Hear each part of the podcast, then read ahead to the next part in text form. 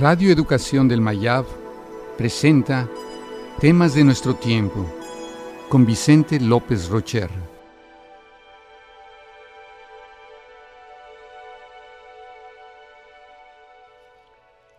Indigentes. La gran mayoría de nosotros ha visto a personas mayores de edad que parecen caminar sin rumbo.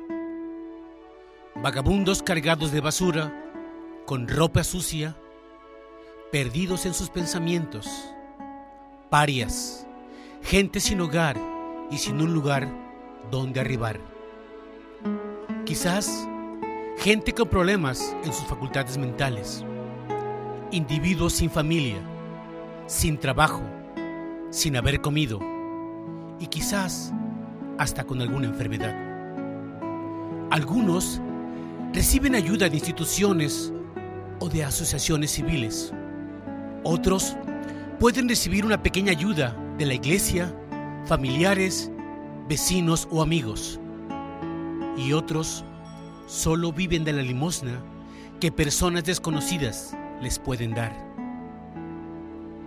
Existen muchísimas causas que llevan a estas personas a esta condición. La pérdida de su fuente de trabajo, su familia, algún problema mental o físico, el rechazo de sus seres queridos, la indiferencia del gobierno o la dinámica de la sociedad, donde unos ganan y otros pierden.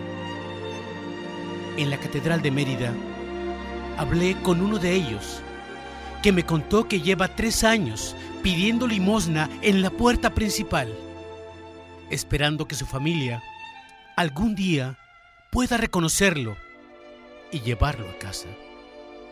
Él se fue de esta ciudad cuando tenía 13 años y regresó a un mundo extraño y desconocido para él.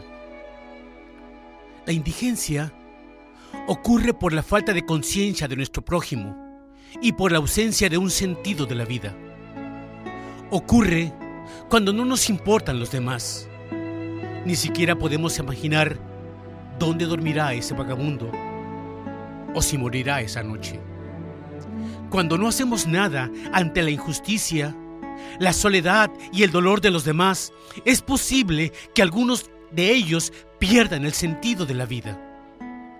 El problema es que esa indiferencia será nuestro propio destino.